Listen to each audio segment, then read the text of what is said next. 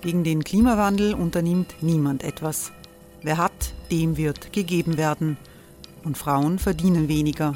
War ja immer schon so. Man ärgert sich und macht weiter. Was aber, wenn nicht? Wir haben eine Idee. Die Falter Arena macht die Bühne frei für Menschen und Projekte, die das Land verändern. Mein Name ist Eva Konzett. Ich leite das Politikressort im Falter. Und am Sonntag, den 26. Mai, veranstalten wir im Wiener Stadtsaal die nächste Falter Arena. Mit dabei unter anderem der ehemalige Politiker und Neosänger Matthias Strolz, Theresa Imre von Markter, Sonja Jöchtel von Love Politics oder Kari Ochsner von Ochsner Wärmepumpen. Machen statt jammern. Wir schauen uns an, wie das funktionieren kann. Kommen auch Sie vorbei. Alle Informationen und Tickets finden Sie unter falter.at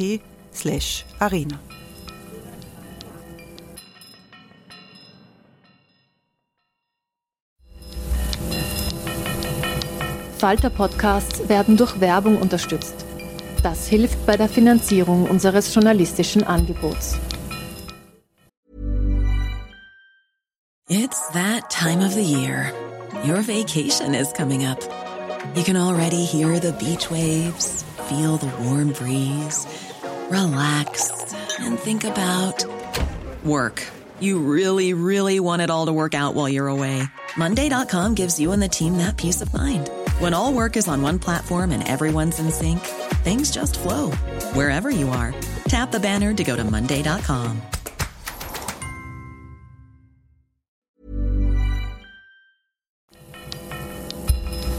Falter Radio, der Podcast mit Raimund Löw. Sehr herzlich willkommen im Falter. In Österreichs Turbulenzen rund um politische Korruption stehen die Medien im Zentrum. Die Manipulation der Öffentlichkeit durch frisierte Umfragen, die in der Zeitung Österreich platziert wurden, waren ein Kernstück der Strategie von Sebastian Kurz. Die türkis-blaue Regierung unter Kurz und Strache wollte auch den ORF an die Kandare nehmen. Zur Abschaffung der Rundfunkgebühren an die GIS, die diese Rundfunkgebühren eintreibt, ist es nicht gekommen. Das Ibiza-Video und der Kollaps von Türkis-Blau haben die Unabhängigkeit des öffentlich-rechtlichen Rundfunks gerettet. Aber die berühmten Chats von Thomas Schmidt, der Schaltstelle für türkise Intrigen, hat zwei prominente Journalisten zu Fall gebracht.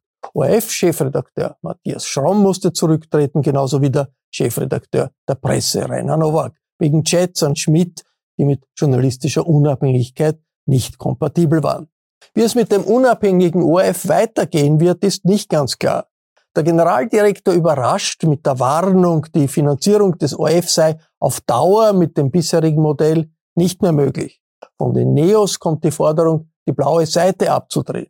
Die blaue Seite, das ist der populäre Internetauftritt von ORF.at. Die Grünen plädieren plötzlich für die Finanzierung des ORF aus dem Budget. Was da alles ins Rutschen kommt und warum, das werden wir besprechen. Wir haben diese Diskussion am 14.12. aufgezeichnet. Erst danach sind im Landesstudio Niederösterreich des ORF zahlreiche Interventionen des gegenwärtigen Landesdirektors zugunsten der ÖVP und der Landeshauptfrau Mikl Leitner bekannt geworden. Die Redakteure protestieren und verlangen die Suspendierung von Landesdirektor Robert Ziegler. Im geltenden ORF-Gesetz steht, dass bei der Ernennung von ORF-Landesdirektoren die Landeshauptleute angehört werden müssen. De facto heißt das, die Landeschefs wählen sich die Chefs ihrer ORF-Landesstudios aus. Ein Usus, der im Widerspruch zur dringend erforderlichen journalistischen Unabhängigkeit des öffentlich-rechtlichen Rundfunks steht. Ein Thema, das wir in einer separaten Diskussion zu besprechen haben werden. Ich freue mich sehr, dass Nationalratsabgeordnete Henrike Brandstetter gekommen ist. Guten Tag. Danke für die Einladung. Frau Brandstetter ist die Mediensprecherin der NEOS. Sie hat diese Idee zur Diskussion gestellt, die blaue Seite abzudrehen. Ich begrüße Gerald Heidegger. Hallo. Hallo. Gerald Heidegger ist der Chefredakteur von ORF Online, also genau der blauen Seite, die die Frau Abgeordnete am liebsten einstellen würde. Ich freue mich, dass Heinz Lederer gekommen ist. Willkommen. Heinz Lederer ist Stiftungsrat des ORF. Er vertritt die SPÖ im obersten Aufsichtsgremium des österreichischen Rundfunks. Und ebenfalls begrüße ich meine Kollegin Barbara Dott. Hallo. Hallo. Barbara Dott leitet das Medienressort im Falter. Barbara Dott, zuerst allgemein ein bisschen. Bei Medienpolitik, da denkt man oft, das geht vor allem Journalisten an, das interessiert Spezialisten. Äh, aber in den letzten Jahren, auch im letzten Jahr 2022, war das doch ziemlich anders. Wie wichtig waren Medien und Medienpolitik in den Turbulenzen der letzten Jahre? Also Medienpolitik ist wahnsinnig wichtig und sie hätte eigentlich heuer auch viel, viel stärker ähm, präsent sein sollen, ähm, was aber leider nicht der Fall war. Also es ist völlig klar, Politik, ähm, Medienpolitik Medien sind die demokratische Infrastruktur. Wir leben in Zeiten von Desinformation, von Fake News. Der öffentlich-rechtliche Rundfunk ist unter Druck. Ähm, das sind alles Aufgaben, wo eigentlich eine starke Medienpolitik tätig werden sollte. Das Jahr 22 hätte uns bringen sollen eine neue ORF, ein neues ORF-Gesetz, ähm, wo der ORF quasi gewappnet wird, auch für, für die Digitalisierung. Ähm, es hätte uns eigentlich bringen können, im besten Fall eine neue Presseförderung, die Qualität fördert und nicht Masse. Nichts davon ist passiert. Wir haben eher gesehen, dass ähm, eine sehr schwache neue Medienministerin, Frau Raab, ähm, den Lobbys nachgibt und quasi verteilt, aber nicht, ähm, nicht entscheidet und ähm, nicht Flagge zeigt. Und das ähm, halte ich für eine sehr problematische Entwicklung. Jetzt, äh, äh, Frau Abgeordnete, wenn man sich die ganze politische Situation ansieht, ist es nicht so, dass die österreichischen Medien, auch der ORF, ihre Kontrollfunktion in der Demokratie doch erstaunlich gut wahrnehmen konnten, trotz aller möglichen Skandale und, und, und, und Intrigen und Auseinandersetzungen. Und dass das eigentlich ein Asset der österreichischen Demokratie und der österreichischen Zivilgesellschaft war und ist, dass die Medien relativ resilient sind, resistent sind gegen äh, Druck in der Berichterstattung. Ja, da kann ich Ihnen nur zustimmen. Das ist Gott sei Dank der Fall, dass wir noch nicht Zustände haben wie in unserem Nachbarland Ungarn. Aber wir müssen wachsam sein, dass genau diese tektonischen Plattenverschiebungen Richtung einem ähm, System Orban nicht stattfinden. Und da müssen wir schon genauer hinschauen. Da möchte ich hinweisen auf Chats zwischen Chefredakteuren und äh, Politikern beziehungsweise politischem Personal, auf Inseratenkorruption, auf Interventionen, auf Message Control, die jetzt mittlerweile zu einer Media Control wird. Also wir müssen schon auf die Details achten, damit hier eben nicht diese Plattenverschiebung stattfindet. Gerald Heidegger, wie ist die Dynamik generell der Mediensituation? Es hat ja immer die Sorge gegeben, Fake News, vor allem im Internet, äh, ist, wird dominant, überschwemmt das ganze Szenario. Ist nicht ganz so passiert, auch nach Ibiza, nach dem, dem äh, Untergang der politischen Karriere von Herrn äh, Strache. Hat sich da etwas korrigiert? Ist das Pendel in die richtige Richtung ausgeschlagen? Ja, für, für, also Ibiza hat ja gezeigt, dass das Zustimmungspanel damals für den ORF sehr nach oben ausgeschlagen ist. Ich würde halt, wenn wir jetzt schauen, das aktuelle Mediengesetz ist 15 Jahre alt. Ja. Damals hat noch von uns wahrscheinlich fast niemand ein Facebook-Profil gehabt. Das stand in den, in den, in den sozusagen Startlöchern eher. Ich, ich würde mal hinschauen auf das Wort Drittplattformen, weil das beschäftigt die Verleger genauso wie uns. Und das Dilemma in der Debatte auch um die Finanzierung von Medien ist, dass auf den Drittplattformen das Gefühl von Informiertheit passiert. Ja, meistens, wenn man dann tiefer auf etwas draufklickt, muss man ein Abo äh, auslösen und geht dann schon wieder weg. Und ich glaube, wir müssen alle mal danach trachten, dass es halt einfach eine, eine zugängliche Information äh, gibt. Ich sage jetzt noch nicht frei und kostenlos, aber wenn es zugängliche Informationen nicht mehr gibt oder die zugänglichen Informationen scheinbar auf Drittplattformen sind, dann sieht man halt, was es für Disruptionen für Demokratie geben kann. Und ich glaube, auf das muss man ein bisschen in der medienpolitischen Debatte genauer hinschauen. Jetzt ORF On, also die blaue Seite, ist mehr oder weniger das wichtigste Medium Österreichs, oder? Ist, kann man das so sagen? Ist es geworden vielleicht? Franz Manolle, der mich damals äh, sozusagen eingestellt hat, hat gesagt, es muss äh, es, muss, es müssen die Nachrichten so selbstverständlich wie das Leitungswasser aus der blauen Seite kommen. Das war eigentlich ein, ein, sehr, ein sehr klares Diktum und an das haben, haben wir uns gehalten. Ich, ich erinnere daran, dass der Standard eigentlich auch eine sehr, sehr konsequente Policy seit der ja früher war, als wir noch äh, gefahren ist. Und ich glaube, ein gewisses Maß an Beharrlichkeit hat sich auch ausgezahlt Zahl. Das hat man uns zwar immer vorgeworfen, wir seien altmodisch, aber offenkundig äh, wollen die Leute ein Medium haben, das halt sagt, what you get is what you see. Ja. Und ist doch so, wenn man in der Früh wissen will, steht, steht die Welt noch und was stimmt jetzt wirklich und was, was stimmt nicht, hört man Radio, den ORF, und man hört, man sieht die blaue Seite an, oder? Ich, ich glaube, insgesamt müssen wir halt sozusagen, wir als ORF in einer digitalen Transformation unser Publikum den Tag über begleiten. Ja, man steht in der Früh auch mit dem Morgenjournal auf, hat vorher die blaue Seite gecheckt, man geht mit der Zeit im Bild schlafen und ich glaube, all das muss sich auf einer digitalen Plattform abspielen und wir haben einmal jetzt sozusagen von unserer Seite versucht, das sozusagen im digitalen Bereich zu bestellen. Ja. Und Heinz Lederer, wie solide ist das alles? Wie solide ist doch das Fundament äh, des ORF, der ja eine Grundlage für, für seriöse Informationen äh, in Österreich ist, beziehungsweise wie gefährdet ist das alles angesichts der finanziellen Probleme, auch äh, der, der politischen Diskussion. Ein Generaldirektor, der sagt, das ganze Modell äh, kann nicht mehr äh, länger als, glaube zwei Jahre, hat er gesagt, so funktionieren, klingt ja nach Alarmruf.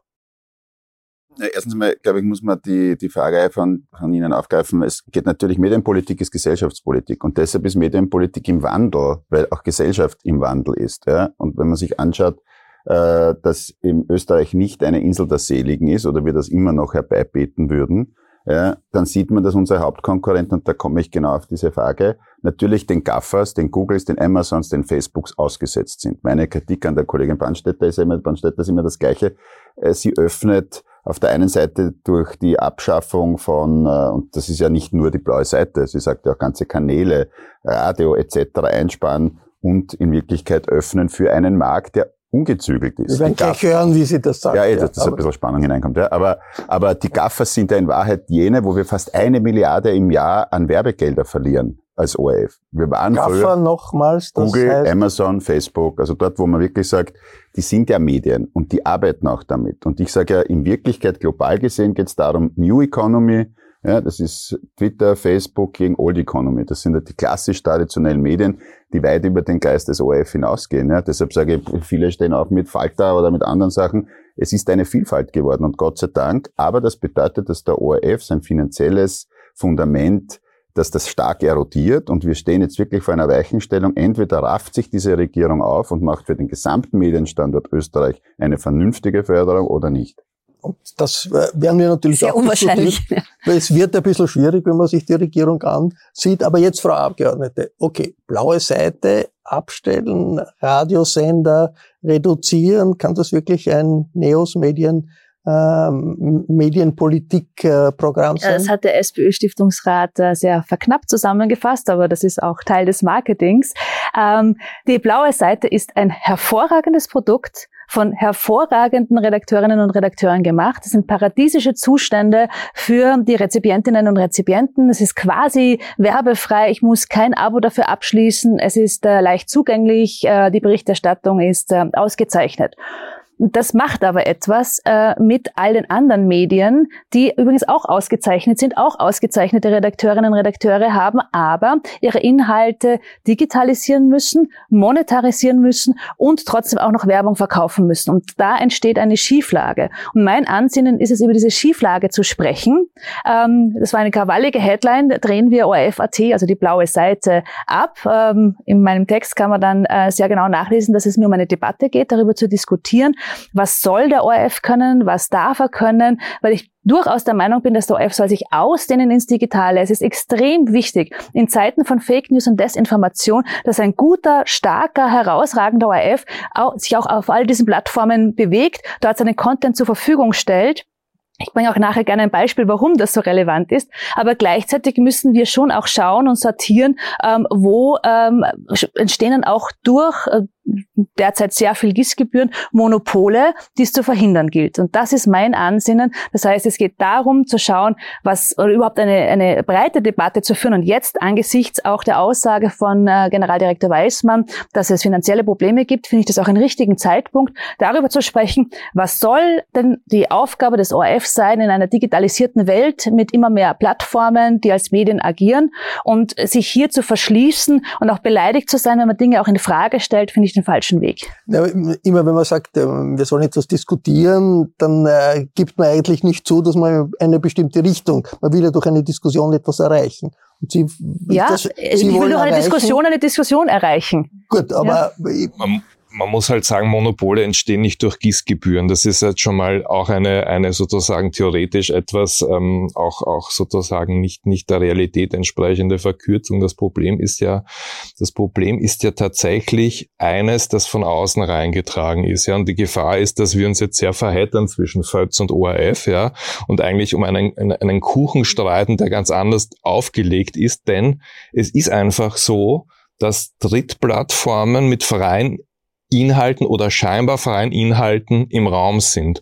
Und um zu erklären, was sind was Naja, zum Beispiel, ich, wir sagen immer, wir sagen immer Drittplattformen, weil wir alle ein, ein sozusagen klassisches Standbein haben. Bei uns ist es Radio und, und Fernsehen. Ähm, bei den Zeitungen ist es sozusagen die Printzeitung und dann ist das eigene Standbein das Digitale und die Drittplattform ist eigentlich die fremde Plattform.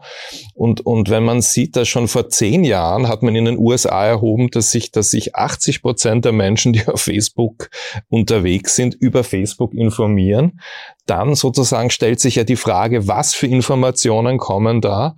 Und ich glaube, unser Dilemma ist halt einfach, ja, Sie haben vollkommen recht, es haben alle ein Problem, sich zu finanzieren. ORF.at ist übrigens nicht von der GIS finanziert. Ja. Das ist unrichtig, äh, weil natürlich es Teil des ORF-Imperiums ist, ja, das wiederum mit GIS Im, äh, Imperium ist auch schon wieder ein, ein, ein, die, eine, eine, ORF ist groß und stark und ich glaube, da stellt auch niemand Abrede. Imperium, ein Imperium, einem Imperium wird immer eine Intention des Beherrschens äh, unter unterstellt und das sind ja, wir nicht. Ja? Das äh, tun das, wir. Nein, das ist nicht unser Naja, wenn man auf der einen Seite sehr stolz ist auf seine Reichweite und seine Relevanz und auf der anderen Seite sich aber klein machen möchte, um sich aus der Debatte wir rauszunehmen, wird das klein. auch schwierig. Nein, nein, wir sagen ja, was wir sind, aber wir sind kein Imperium. Ne? Ein Imperium ist etwas, das sozusagen, weil dann sage ich, wir marschieren auf den deutschen Medienmarkt ein, ein. Dann, der ORF als großer, Imperium, mächtiger ja. und einflussreicher Konzern, der ähm, durchaus äh, aktuell mit sehr viel GIS-Gebühren ausgestattet ist, hat ausgezeichnete Redakteurinnen und Redakteure, die wiederum Content erstellt, der dann wiederum in weiterer Folge auch seinen Niederschlag findet auf der sogenannten blauen Seite von ORF. Das ist mehr eine Institution als ein Konzern. Äh, das ist ein Semantikkonzern, Holding. Naja, das ist nicht nein, ganz nein, unwichtig. Schon, ja. Brechen wir es doch einmal runter, Frau Abgeordnete. Ja? Sie wollen einfach, dass die freie Information limitiert wird, zwar stark limitiert wird, durch Kostenschranken. Sagen wir es doch, wie es ist. Erster Punkt, Sie wollen, die Neos wollen, finde ich interessant, dass man einfach sagt, alles hinter eine Bezahlschranke. Ist doch logisch. Das ist wenn Sie unrichtig. Sich, nein, das ist schon logisch, weil wenn Sie sich anschauen, Ihre Aussagen, dann geht es doch dahin, dass ich für Falter, äh, wenn ich im Internet was, was scha schauen will, dann muss ich was zahlen, im Kurierzeitung. Und ich sage Ihnen zu Ihrer Überraschung. Machen, nein, warten soll, ich glaube, dass die Frau Todt auch etwas verdienen möchte. Hey, lassen Sie mir nur den Punkt sagen. Zu Ihrer Überraschung werden Sie sehen, dass die fast teurer sind, Kurier und andere, als die ORF-Gebühr. Wir reden ja nicht über die Masse, wir reden über den einzelnen Konsumenten, der von Schlager nach bis zu das konsumiert, auch ORF On. Und Sie reden über eine, eine Fiktion, die es nicht gibt. Es, du zahlst für Kurier und Standard und so weiter exakt um einiges mehr als die ORF-Gebühr ausmacht. Also der, der Österreicherin und die Österreicherin genau. hat, äh, wenn er oder sie GIS-Gebühren bezahlt, oder befreit ist oder noch in diese Streaming-Lücke hineinfällt, ähm, einen ausgezeichneten Zugang zu linearem Fernsehen, linearem Radio, kann sich also herrlich informieren über das, was äh, in der Welt passiert.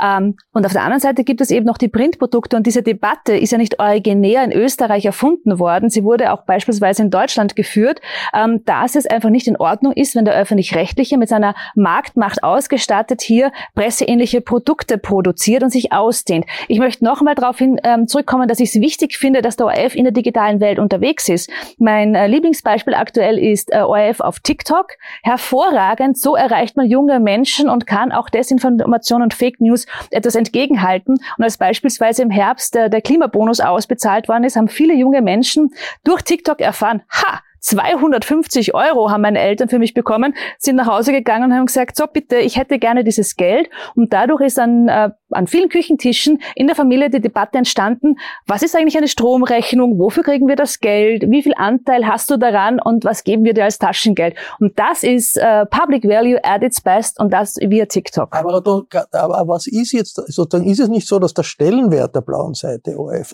ja jetzt nicht nur unmittelbar der, äh, die betrifft, die das lesen und da Informationen bekommen, sondern auch einen bestimmten Einfluss hat überhaupt auf das gesamte Szenario der Medien. Und wenn das sozusagen eine seriöse Medienplattform so stark ist und die reduziert werden soll, was Sie ja schon sagen. Also der Einfluss und die Möglichkeiten von ORF on sollen nach Ihren Vorstellungen reduziert werden. Ich meine, ist das nicht auch demokratiepolitisch, sage ich jetzt ein bisschen eine, eine Verschiebung, öffnet dann Möglichkeiten von allen möglichen äh, Fake News. Also die in der, in der Ibiza-Krise und danach war eigentlich die gesamte Präsenz des ORF als seriöses Medium äh, einfach ein, ein, ein, ein, ein äh, Standbein also der, der Demokratie auch. Und ein bisschen, warum soll man das schwächen? Ja, verstehe ich nicht. Ich, ganz. Oder was hätte das für Auswirkungen? Warum? Das ja. frage ich dann noch einmal die Frau. Ich, also ich fand deswegen die Debatte auch spannend. Also es geht schon auch um Semantik. Ist der ORF ein Imperium? Ist er ein Konzern? Es ist weder noch. Der ORF ist etwas, das uns allen gehört, was aber in der politischen Debatte leider ich glaube auch zum Teil bewusst, ähm, missachtet wird oder links liegen gelassen wird. Ähm, weil es geht ja darum, wir zahlen ja Gebühren für den ORF, damit wir die bestmögliche, objektive, unabhängige Information bekommen. Der ORF gehört uns allen. Ähm, der ist kein Unternehmen wie jedes andere auch und äh, sollte eigentlich auch nicht in Konkurrenz stehen oder da sollte es quasi auch keinen Abtausch dazu geben. Und das Interessante ist, oder die, die für mich spannende Frage ist eigentlich, was 2023 passieren wird, weil da steht ja an, wie wird sich der ORF in Zukunft finanzieren. Der Verfassungsgerichtshof hat der Regierung aufgetragen, dass sie die sogenannte GIS-Gebühr, die wir alle zahlen müssen, ähm, neu ändern muss. Äh, wird es eine Haushaltsabgabe geben? Wird es aus dem Budget finanziert werden? Das sind ähm, nicht rein technische Fragen, sondern da geht es eben vor allem auch darum, ähm, wird der ORF, bleibt er etwas, wo wir das Gefühl haben, wir zahlen für eine Leistung, die wir bekommen, so wie wir äh, in die Schule unsere Kinder schicken können, wie wir ins Krankenhaus gehen können, äh, wenn wir krank sind, auch wenn wir quasi wenig Geld verdienen oder nicht versichert sind oder wie wir öffentliche Verkehrsmittel nutzen können. Also ist das ist demokratische Infrastruktur oder äh, wird das etwas, das quasi aus dem Budget zum Beispiel finanziert wird, äh, was die politische Abhängigkeit des ORF noch weiter ähm, verstärken könnte. Also der ORF, finde ich, ist, der ist etwas ganz Eigenes und er gehört uns allen. Und das geht in der Debatte für mich ein bisschen. Ich möchte aber die Frau Brandstätter, weil sie ist ja ein bisschen, hier, wir sind alle sozusagen äh, ORF-Fans und sie stellen. Ich auch. Sie sind das ein, ein, ein, ein, ein ORF-Fan, aber mit der Vorstellung, das soll ein bisschen weniger äh, kommen von dort. Drum, drum Nein, ich glaube, ich möchte, ich kann, ich kann der Frau Todt nur recht geben. Ähm, der ORF gehört uns allen. Und deshalb möchte ich gerne, dass eine Debatte geführt wird unter Einbindung der Zivilgesellschaft. Was ist der ORF für uns alle? Was soll er können? Was soll er leisten? Was sind nicht seine Aufgaben? Ja, ich bin der Meinung, dass der ORF sich in den letzten Jahren, in Jahrzehnten durchaus sehr ausgedehnt hat in seinen Möglichkeiten. Das liegt auch in der Natur der Sache. Ähm, wenn sich ein Vakuum auftut, wird es befüllt. Wenn ich die Möglichkeiten habe, Dinge zu tun, ähm, äh, werden sie getan. Das an sich ist ja noch nichts Schlechtes. Man muss dann aber über die Auswirkungen sprechen. Die sehe ich teilweise kritisch. Ich sehe es kritisch, wenn der ORF äh, einen äh, sehr guten öffentlich-rechtlichen Privatsender wie Ö3 betreibt. Das halte ich nicht für die Aufgabe des ORF. Und ich finde, da muss man drüber sprechen können, ohne dass das als Majestätsbeleidigung ausgelegt ja schon, wird. Frau Abgeordnete, da sind wir ja schon, ich will das auch noch mal ein bisschen lösen, weil ich, ich finde ja das auch immer wirklich konstruktiv. Das muss ich mal sagen, die Beiträge, ja. Aber das ist ja genau das, was der Raimund Löw sagt. Ne? Natürlich, Sie sind ja keine Anarchistin, hoffe ich, ja, sondern Sie sagen ja als nein, Politikerin, nein, nein, weiß ich schon, aber als, als genau, äh, Sie wollen ja etwas verändern und deshalb finde ich es immer so, ich finde es fast ein bisschen feig, wenn man dann sagt, ja, ich will nur eine Diskussion und dann decken Sie es ja eh auf, was Sie wollen. Sie wollen, nicht? Sie sagen es dann ein bisschen charmanter, aber Sie sagen, na, drei, frage ich mich schon. Schlagernacht, der Andi Kaltenbrunner, auch ein Medienwissenschaftler, sagt dann irgendwie, naja, aber Schlagernacht, wir machen wirklich Klassik, ganz trockene Opernaufführung rund um die Uhr und so weiter und so fort. Ja? Ihr wollt natürlich eine Verschlankung des ORF, sodass dann nur mehr eine ganz enge Schicht, dann kommt sicher noch Sport muss weg. Ihr wollt eine ganz enge Linie haben, die der ORF noch fahren darf. Das ist von Hochkultur über Hochkultur über Hochkultur und alles andere, was weg ist, stimmt, was aber Österreich so, ist, wollt ihr nicht mehr. Sie, Sie müssen ganz stark sein. Ich halte Schlager für Public Value, aber es ist meine persönliche äh, Meinung und Einschätzung. Ähm, die teilt vielleicht nicht jeder, aber genau das sollte auch Gegenstand von Debatten sein. Nein, wir wollen den ORF nicht zurechtschützen. Wir wollen einen starken öffentlich-rechtlichen. Wir sehen auch den Wert des, des ORFs. Der, der, der kann gar nicht hoch genug gehalten werden. Aber es geht darum, was hat der ORF mit seinen Möglichkeiten getan? Wo werden äh, potenzielle Mitbewerber auch an die Wand gedrückt? Wir wollen einen pluralistischen Medienmarkt haben und deshalb muss man darüber sprechen dürfen, was kann und soll er denn leisten? Und im Übrigen hat ja Generaldirektor Weismann selber dann auch im Herbst bei den Medientagen gesagt, hm, ja, das äh, Angebot der blauen Seite wird sich reduzieren, das Textangebot, und es wird ein ähm, Bewegtbildangebot sein, was ich übrigens für sehr zukunftsweisend halte, weil wir Menschen, ähm, also unsere, digitale Zukunft ist Bewegtbild und es macht Sinn, es ist ein sinnvoller Schritt, den hier auch zu gehen. Ähm, und damit ist ja eigentlich die Debatte zum großen Teil schon Hey, it's Ryan Reynolds and I'm here with Keith, co-star of my upcoming film If, only in theaters May 17th. Do you want to tell people the big news?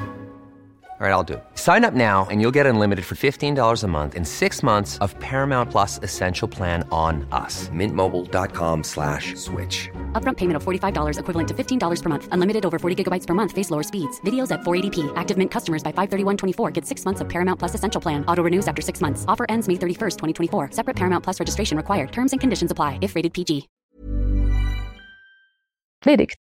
Herr Heidiger, was, was ich muss nur ein, ein, Argument noch anbringen, das noch nicht gefallen ist. Also dieses, die, die privaten Mitbewerber werden an die Wand gedrückt, die armen privaten Mitbewerber, die vom, vom mächtigen äh, ORF, wo kein Platz mehr ist. Also wir haben heuer, hat die Regierung Millionen ausgeschüttet für die Digitalisierungsförderung an diese privaten Mitbewerber ähm, nach sehr fragwürdigen Kriterien. Absolut, absolut. Ähm, also es ist jetzt nicht so, dass die, die Politik, die Medienpolitik nicht auf die Privaten schauen würde. Im Gegenteil. Also heuer war ein, ein extremes Jahr mit extremen Summen, die ähm, ich wiederhole es nochmal, nach, nach sehr fragwürdigen Kriterien an private Mitbewerber. Aber es kann doch nicht sein, dass ich ein, ein, einen Fehler auf der einen Seite kompensiere mit ganz viel Steuergeld auf der anderen Seite. Das zeigt ja schon, dass hier systemisch etwas glaub, falsch läuft. Man muss nur, ich glaube, man muss ein bisschen, ja, man muss ein bisschen, man muss ein bisschen in der Debatte aufpassen, weil Sie vorher gesagt haben, Deutschland. In Deutschland hat es den Verlegern überhaupt nichts gebracht, dass, äh, dass die Programmbegleitung festgeschrieben wurde für ARD und ZDF.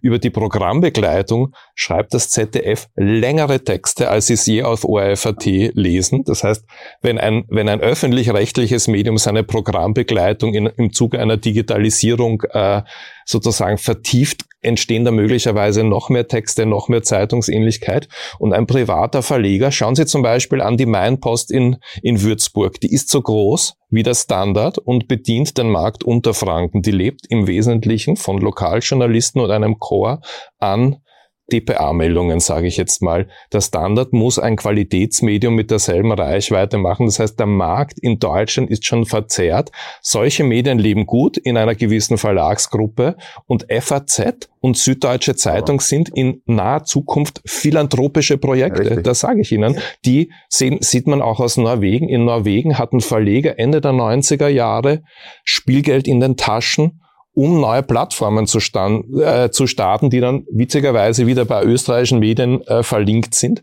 Und das Dilemma ist, wir feiern heuer 50 Jahre Medienpolitik Verleger gegen den ORF, damals unter Bruno Kreisky, der den Verlegern vorgeschlagen hat, wir schenken euch die zwei Kanäle des ORF. Was ist daraus geworden? Gar nichts. Es war ein sehr guter Schachzug von Kreisky, weil er gewusst hat, dass die Verleger als Familienbetrieb in Österreich natürlich kein Geld haben, einen Fernsehsender zu betreiben. Ja? Und man muss einfach aufpassen, dass man sich nicht dauernd in die Tasche lügt. Video an den Mann und an die Frau zu bringen im digitalen Zeitalter ist eine sehr, sehr schwere Sache und passiert auf Plattformen wie YouTube, die wir bewusst nicht als Medien behandeln wollen. Herr Heidegger, die äh, Frau Abgeordnete, sie hat angesprochen, der Generaldirektor Weismann hat ja zur Diskussion gestellt, die Reduktion von der blauen Seite. Was, wie, was würde das bedeuten?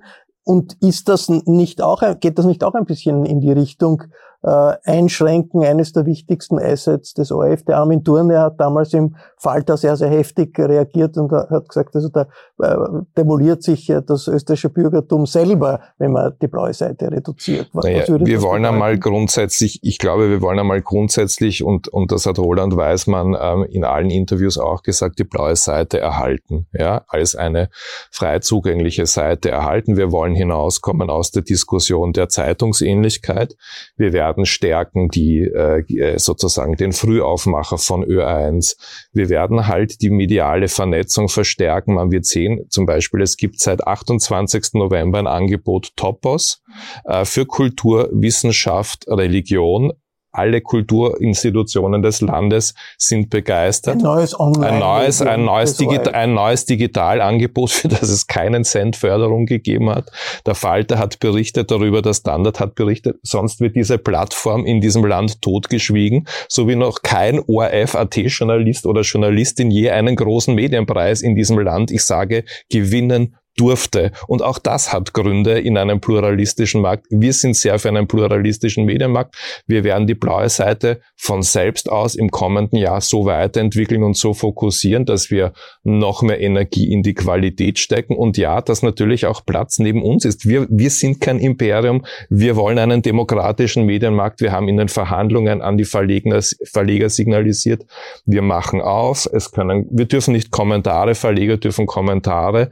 Dann kann kann es auch ein Verlegerfenster auf der blauen Seite geben, wenn die Verleger das möchten. Es ist Topos, habe ich ein Angebot gemacht, machen wir es zusammen. Wir sitzen hier beim Falter und machen, glaube ich, Fernsehen und Podcast und früher hätte man gesagt Radio ein und, ein, und ein bisschen... Nein, aber, aber, aber das ist aufwendig. Kein Cent äh, Geld gibt es äh, für die blaue Seite ORF.at. Für Topos, kein, kein, hatten Sie kein Digitalisierungscent. Fünf Minuten ja. später, wir werden jetzt mehr Inhalte von Ö1 auf der blauen Seite in der Früh naja, weil das ja unser, was auch gescheit und richtig ist, aber dann zu sagen, ist, ja. Ähm, äh, die blaue Seite kriegt keine Weil wir ein neues, ist ein bisschen wir hoffen ja, wenn das passiert, dass wir ein neues Mediengesetz hat, das in der Gegenwart ankommt und nicht sagt, so wie ich das halt von, von, von mancher Seite höre, wir veranstalten Radio und Fernsehen. Wenn wir das tun, sind wir einfach abschaffungswürdig, weil dann ja. leben wir einfach nicht in der Gegenwart. Ich, ich würde jetzt vorschlagen, dass wir ein bisschen grundsätzlich gehen. Die Gesetz möglichen Gesetzesänderungen und wie, wie der, der, der ORF sich positionieren kann, muss und auch wie gefährdet er ist. Barbara Todt, diese Gesetzesänderung ist einmal dringend nötig, weil der Verfassungsgerichtshof gesagt hat, die Rundfunkgebühren, die eingehoben werden von der GIS, das ist verfassungswidrig, wie das zurzeit läuft, wenn man äh, das über das Internet bezieht, dann muss, muss man nichts zahlen. Wie dringend ist das und wie wahrscheinlich ist es, dass es wirklich zu einer ernsthaften äh, Veränderung der gesetzlichen Situation des ORF kommt. Also irgendwas muss die Regierung machen, weil der Verfassungsgerichtshof hat sie quasi, hat es ihr aufgetragen. Ähm, Österreich ist auch im europäischen Kontext echt in der Steinzeit stehen geblieben. Also wenn man sich umschaut in anderen Ländern, ähm, gab es diese Reformen schon in den letzten Jahren. Also mittlerweile ist eine Art Haushaltsabgabe meistens Standard. Also dass bei uns quasi der Kontrolleur in der Tür steht und schaut, hat man ein Empfangsgerät. Das ist wirklich äh, wie vor 20 Jahren. Ich meine, das Empfangsgerät ist heutzutage das Tablet oder das Handy. Ähm, aber sicher nicht mehr der, der klassische Fernseher oder ein, ein Radiogerät, das irgendwo herumsteht. Ähm, also insofern, da muss etwas passieren. Relativ bald. Äh, relativ bald. Äh, die Frist läuft äh, Ende nächsten Jahres ab. Äh, so wie äh, die Medienpolitik bis jetzt agiert hat, tippe ich darauf, dass es wieder ein, ein Minimalkompromiss wird. Also kein großer Wurf, sondern halt irgendetwas, wo sich Schwarz und Grün ähm, drüber streiten und äh, gestalterisch wird da nicht viel passieren. Die ORF-Redakteure, der Redakteursrat ist traditionell äh, befürwortet eine solche Haushaltsabgabe, was eine Art Steuer wäre, nicht? Das äh, wie jeder Haushalt. Das ist wahrscheinlich zahlt. das Problem, das haben die Grünen ja auch schon gesagt. Ich meine, die Zeiten sind so, dass äh, kein Politiker Menschen eine neue Steuer zumuten möchte. Äh, alle ächzen unter den Energiekosten. Ähm, Menschen sind voller Sorge, ob sie sich ihr Leben noch leisten können. Also ich verstehe jeden Politiker, jede Politikerin, die sagt, jetzt quasi eine neue Steuer ist gleich Haushaltsabgabe auf Medien, auf den ORF einzuführen äh, ist äh, nicht, klingt nicht sehr opportun. Ich persönlich fände es aber trotzdem wichtig, ähm, darüber zu sprechen, weil eine Budgetfinanzierung, was quasi die Alternative wäre, also dass man einfach sagt, okay, der ORF kriegt vom äh, aus dem Finanzministerium ein, ein, Jahresbudget. Da muss man dann immer mit dem Finanzminister handeln. Muss man verhandeln und das ist, bringt politische Stärkt den politischen Druck genau. natürlich. Aber vielleicht der ohnehin schon sehr groß ist. Also vielleicht genau, vielleicht kann man es noch einmal ergänzen. Es gibt drei Modelle. Das eine ist die Budgetfinanzierung mich hat der, über Abwesendes soll wir jetzt nicht reden, aber mich hat da schon sehr verwundert, dass die Grünen plötzlich die Tür aufgemacht haben zur Budgetfinanzierung und zwei Themen äh, rausgenommen haben. Nämlich das eine ist, die Länder sollen sich, also die Länder kriegen ja von der ORF-Gebühr diesen Kulturbeitrag, damit sie in den neuen Bundesländern ihre Kultur auch Veranstaltungen auch fördern können. Das muss man vielleicht dem Publikum nochmal sagen. Und dann, und das ist das noch interessantere, man bindet dieses Budget über Jahre, glaube ich nicht, sagen auch viele Juristen, ist nicht möglich, dass du dem Parlament das Budget entziehst. Du sagst einfach, du frierst, jetzt reden wir von sieben, ungefähr 700 Millionen, du frierst den Betrag nicht ein, sondern gibst ihm noch eine Valorisierung jedes Jahr und das beschließen wir einmal und lassen wir auf Lebzeiten. Äh, da bin ich ja wirklich fast äh, an der marktwirtschaftlichen Seite dabei, ja, weil das ist natürlich extrem schwierig. Du musst nämlich jedes Mal dann zum Finanzminister gehen und sagen, das neue Budget würde anstehen, was bekomme ich jetzt? Das würde Tür und Tor öffnen im politischen. Äh, also, Wofür ist die SPÖ? Ist, ist da klar eine Position der SPÖ? Ne, die SPÖ hat, na, die SPÖ, erstens einmal glaube ich, ist die Regierung am Zug, da bin ich auch bei der Barbara dort. Ich meine, entschuldige, Regierungen sind dazu da, dass sie regieren. Ja. Aber die SPÖ möchte und, regieren, also sollte auch sagen, nein, was sie haben. da komme ich gleich drauf. Aber sie sollen einmal ein, ein, es gibt jetzt momentan überhaupt keinen Vorschlag. Die einen schweigen, ja, das ist die ÖVP, die anderen wackeln zwischen Budgetfinanzierung, Haushaltsabgabe und Gieß, die eigentlich, so wie die Kollegin Blimelinger sagt, gar nicht äh, möglich ist. Ja. Wir sagen, es muss alle, alle drei müssen angeschaut werden nach folgenden Kriterien. Barbara Dott hat es angesprochen. Wir müssen im nicht Ende des nächsten, des nächsten Jahres 23 müssen wir uns entscheiden. Also muss man es umsetzen. Das heißt, wir müssen im März 23, das ist nicht einmal mehr drei Monate, müssen wir das wissen, Budgetfinanzierung, da schaut die EU drauf, ja, die muss genau drauf schauen bei der Budgetfinanzierung. Das heißt, du bist schon mal zeitlich extrem weit weg von dieser Frist 1.1.24. Bei der Haushaltsabgabe ist das Gleiche. Da hast du zwar kürzere Begutachtungsfrist der EU, sind ungefähr sechs Monate, musst aber auch im März fertig sein. Und bei der GIS neu, wenn ich so will, da glaube ich, dass der Verfassungsgerichtshof in seiner Erkenntnis hingezielt hat, dass er gesagt hat, du Regierung, mach ein einfaches Gesetz, es ist ein einfaches Gesetz, regelt das gefälligst, ja, und das ist noch möglich bis Juni 2023. Nach die SPÖ wartet auf einen Vorschlag der Regierung. Ja, wir warten nicht, sondern wir sagen, wir müssen alle drei nach der zeitlichen und ökonomischen der, Wie ist das bei den Neos? Gibt es dann Position, wie, wie soll es weitergehen mit der Finanzierung des ORF? Oder sagt man auch, diskutieren wir mal? Ja, ich finde es äh, tatsächlich irgendwie sehr schwierig, dass nicht darüber gesprochen wird, was soll und kann der ORF leisten und dann darüber, wie finanzieren wir ähm, äh, das Haus, sondern äh, dass wir über das Geld reden, aber nicht über die Inhalte. Und ich bin da schon ähm, erzürnt darüber, dass ähm, dieses Urteil liegt seit Juni diesen Jahres vor, also seit einem Dreivierteljahr bald einmal. Äh, es kam auf Betreiben des ORF zustande. Ähm, seither ist offensichtlich nichts passiert. Da sind Monate ins Land gezogen, ohne jede Debatte, ohne jede öffentliche Debatte, ohne irgendwer, irgendwie einen Hinweis, in welche Richtung es geht. Und der ORF braucht dringend eine Digitalnovelle. Er muss äh, hier auch mehr Möglichkeiten bekommen in der digitalen Welt. Ähm, wir müssen darüber reden, was er äh, leisten kann und leisten soll. Und dann reden wir darüber, wie man ihn finanzieren kann. Finanzieren kann man ihn entweder über die Haushaltsabgabe oder über das Budget. Beides hat Vorteile und Nachteile. NEOS haben noch keinen. Wir haben einen äh, Beschluss äh, in der Mitgliederversammlung vor eineinhalb Jahren gefasst für eine Haushaltsabgabe.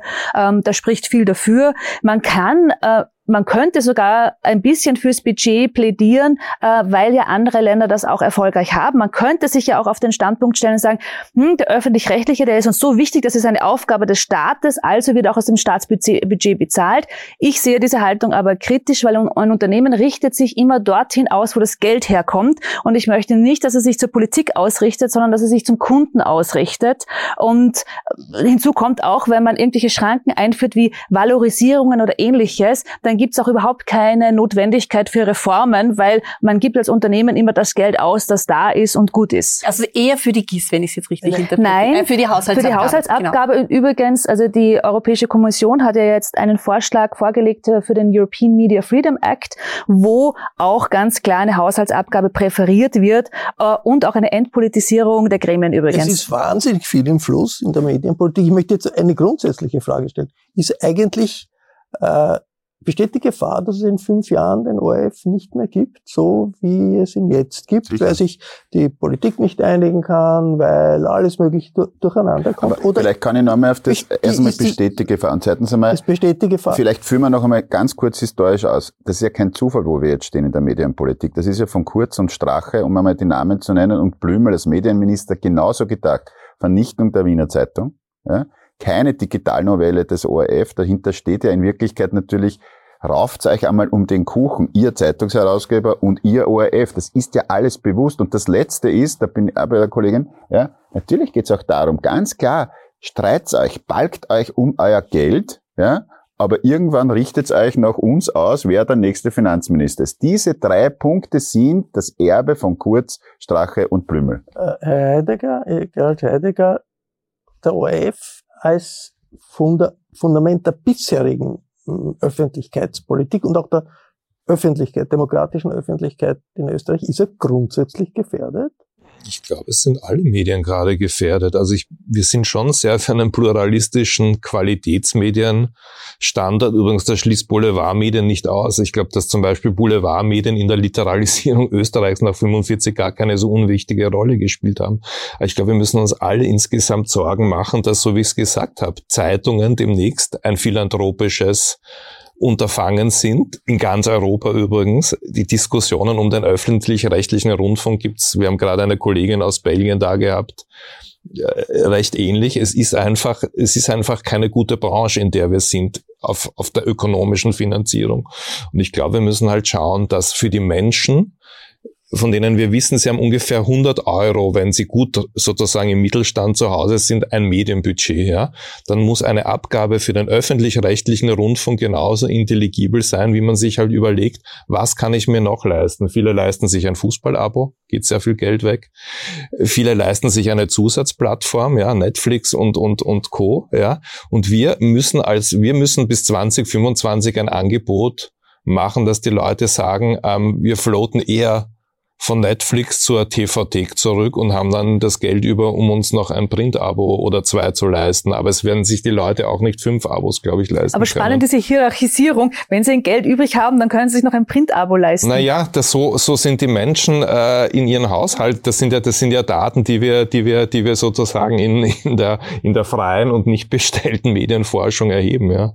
Äh, die Frage des, äh, äh, der journalistischen Unabhängigkeit des ORF, der Selbstständigkeit, der Möglichkeit, Möglichkeit, auch wirklich die Kontrollfunktion gegenüber den Mächtigen der Regierung auszuüben. Das ist eine lange Diskussion. Was wäre, wenn wir hier sagen, es gibt einen Umbau äh, des ORF? Was wäre das Wichtigste, Barbara Dott, äh, auf gesetzlicher Ebene, um die journalistische Unabhängigkeit des ORF abzusichern? Weil es kann ja wieder mal politische Veränderungen geben und eine Partei wie das zur Zeit des Strache war, der sagt, er muss jetzt äh, sich einmischen, was äh, in der blauen Seite kommt, was wer was wo berichtet, also massiven Einfluss zu nehmen. Was wäre die beste, sinnvollste schon äh, gesetzliche Änderung, um es liegt auf den Tisch. Es wird von, vom Redakteursrat und von Experten seit Jahrzehnten gefordert, eine komplette Entpolitisierung des Stiftungsrates. Also der Stiftungsrat ist ja quasi so eine Art Aufsichtsrat, der wird beschickt. Äh, derzeit hat die ÖVP dort eine, eine klare Mehrheit. Ähm, das ist wahnsinnig politisch, wie diese Aufsichtsräte bestimmt werden. Ähm, und das gehört einfach geändert frage ich den Stiftungsrat. Ich meine, ist das, äh, diese Kritik am Stiftungsrat bezieht sich auf die Möglichkeit des Stiftungsrates, äh, Personalbesetzungen zu beeinflussen. Die hat es offensichtlich äh, gegeben, die, die gibt es nach wie vor. Wenn man jetzt äh, der Heinz Lederer abstrahiert davon, dass er selber Stiftungsrat ist, ich meine, ist das nicht ein sinnvoller Vorschlag zu sagen, bitte ent, entpolitisieren, also dass es keinen SPÖ-Freundeskreis, ÖVP-Freundeskreis und andere Freundeskreise Ja, aber die Freundeskreise an sich sind, glaube ich, gar nicht so das genau. Problem, sondern eher was wir gesehen haben, wie einfach abgetauscht wird. Es gab äh, Side-Letters, äh, auch in der aktuellen Regierung Türkis-Grün, wer was wird, wer welche Positionen im ORF kriegen soll. Das wurde aufgeteilt wie in den 50er Jahren. Ja? Also unfassbar. Hat sich, hat sich in, der, in der Berichterstattung oder im, an der Arbeit des Journalisten, ja, der Journalisten nicht wirklich äh, ja, so ausgewicht, ja. aber natürlich für die Reputation des ORF ist also, es Das ist halt einmal für wichtig, dass, dass es nie das Öffentlich-Rechtliche berührt hat. Und da ist auch der Redakteursrat natürlich natürlich ein guter Garant dafür. Und jeder, jeder Journalist im ORF, sage ich einmal, für sich selber, der das auch wirklich äh, auf den Fahnen schreibt, den öffentlich-rechtlichen. Aber bei der Barbara, dort bin ich einer, schau, das ist eine auch, ich muss nochmal sagen, das ist eine semantische Diskussion. Ja?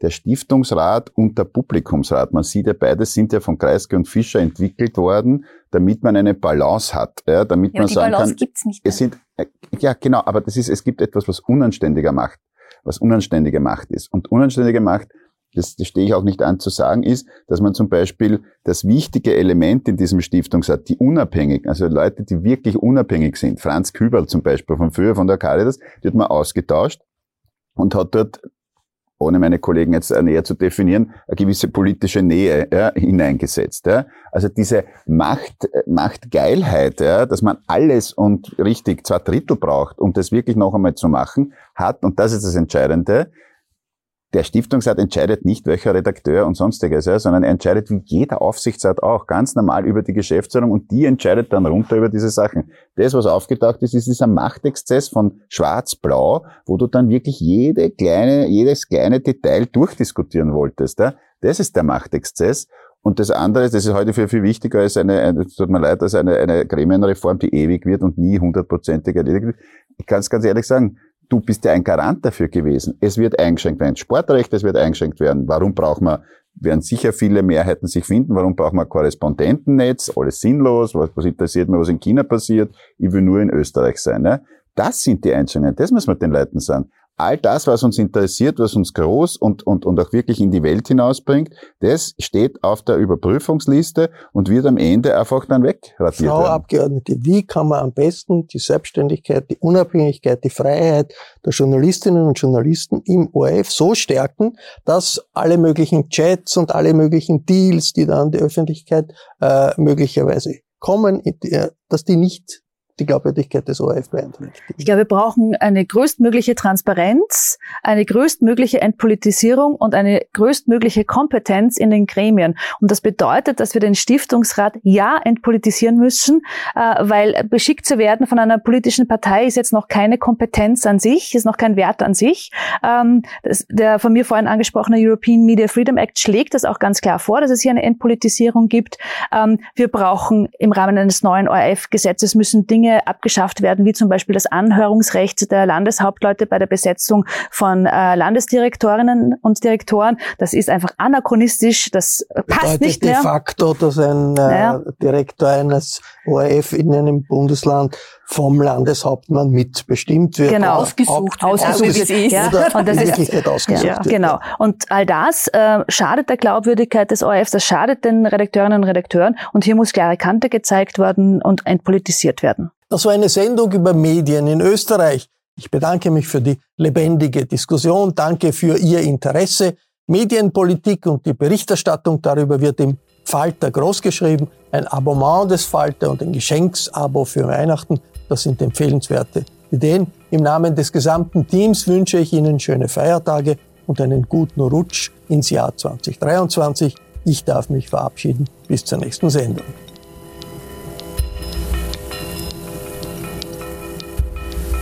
Sie hörten das Falterradio, den Podcast mit Raimund Löw.